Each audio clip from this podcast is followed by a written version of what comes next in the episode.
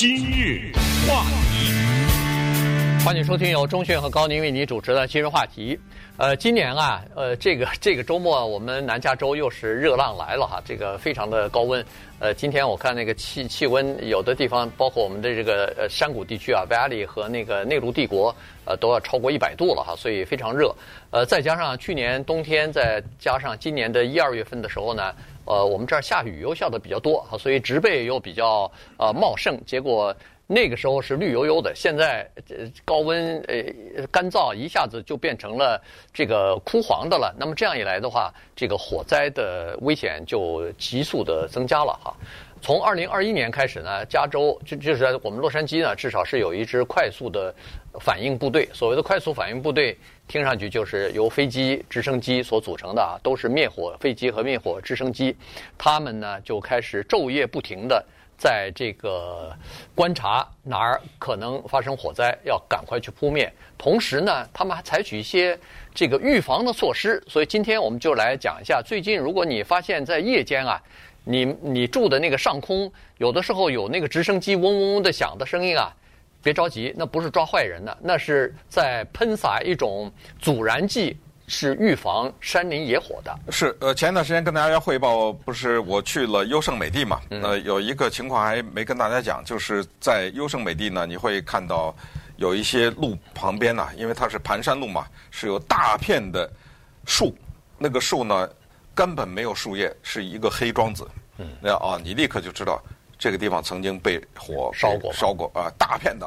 有的呢是已经倒下来了，就是叫做横七竖八呀的树，但是都是黑的，全都是被烧黑的。还有一些呢，树皮没有黑，但是死了，这树已经呃叶子也没有了，等等啊，这个情况就是说，这个山火呀，在有山。有林的地方呢，这几乎是无处不在了。那么前段时间我们正好也跟大家讲过，说我们在这儿那个 PB 啊，这地方有一些房子，什么呃山体滑坡啊什么之类的，所以它就是构成这样一个情况，就是有一些地方呢，让我们可能还是要问，就是它到底适合不适合人类居住？那么我们今天呢，就先从这个叫做阻燃剂开始。其实我过去啊，一直有一个误解，我一看到那个山火呢。看到直升飞机哗一过去，一大堆粉红色的，对，什么东西啊就喷下来了。过去我一直以为这个是灭火的，就是哪儿有火哪儿撒这个。我现在才知道，原来这不是，呵呵，它是哪儿没火撒哪儿，它是为了让那个火不要再烧到这个地方来。真正有火的那些地方呢，那是喷水啊，有消防员在地上拿着大管子，对吧？还有天上可能也有喷水之类的。但是那种粉红色的像烟雾一样的呢，那个。是叫阻燃剂，是为了让这个火不要走到这儿来。在我们远处看像是灰啊，像是粉，但实际上呢，它是胶啊，对，啊，它是那种黏了吧唧的，是这样的一种东西。这个东西呢叫做 fast check，人家还有名字呢啊，啊，这这种东西叫 fast check，它是什么作用呢？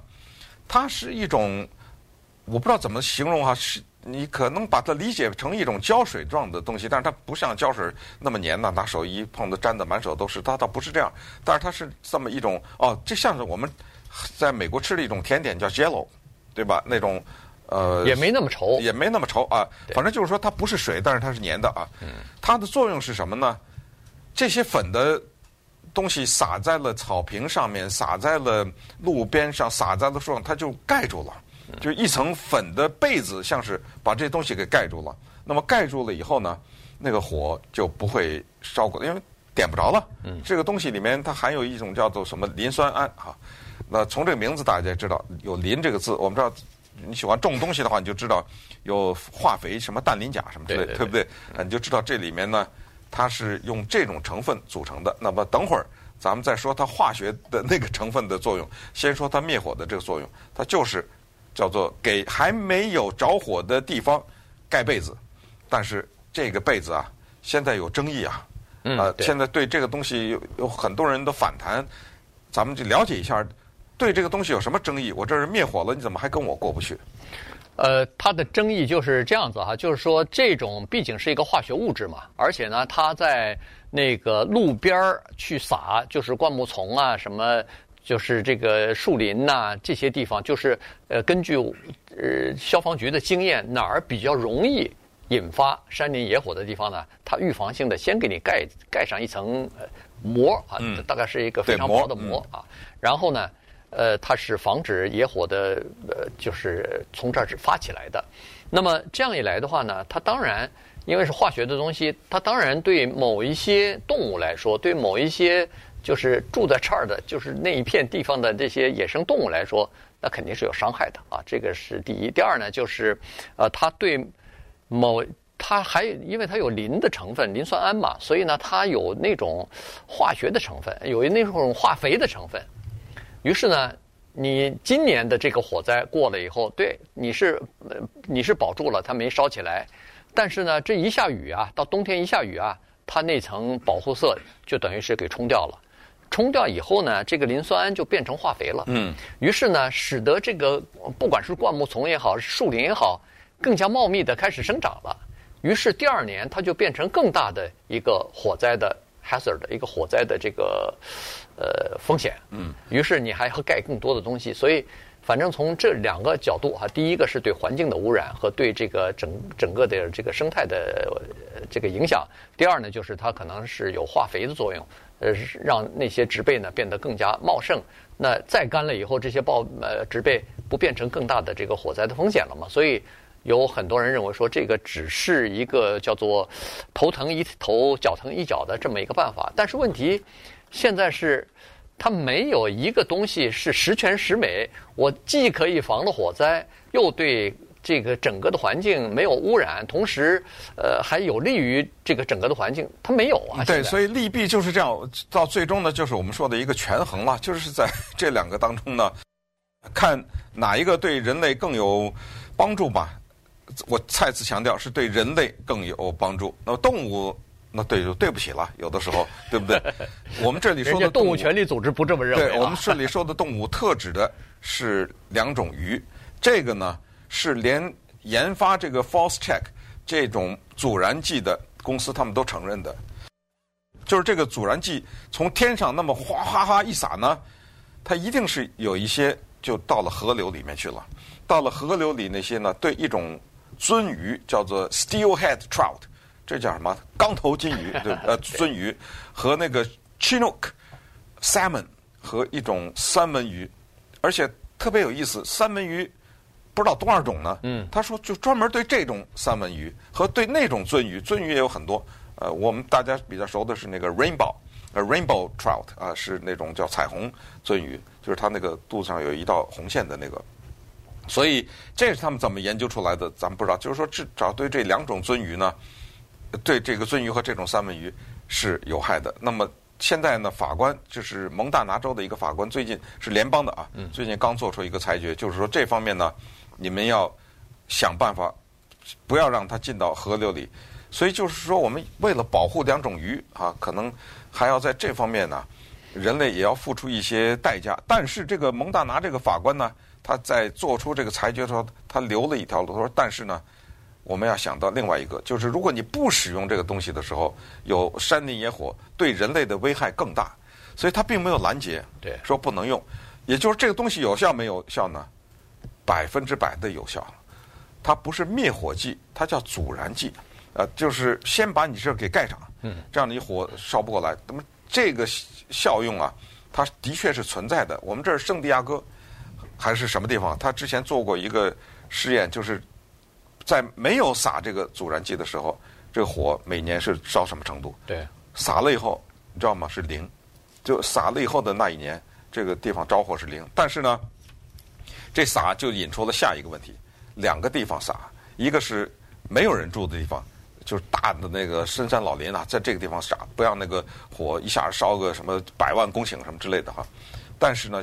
接下来的一个地方是叫做居民区，嗯，哎，我都不知道是谁住在这种地方啊！一一开门全是粉的了，家里那游泳池的旁边都，我们肯定是住在山里头。对，游泳池的旁边呢，路上啊，就是人行道上啊，全都是粉的，被这个东西给盖着。那稍待，我们再看看它在居民区这个地方呢引发的一些争议。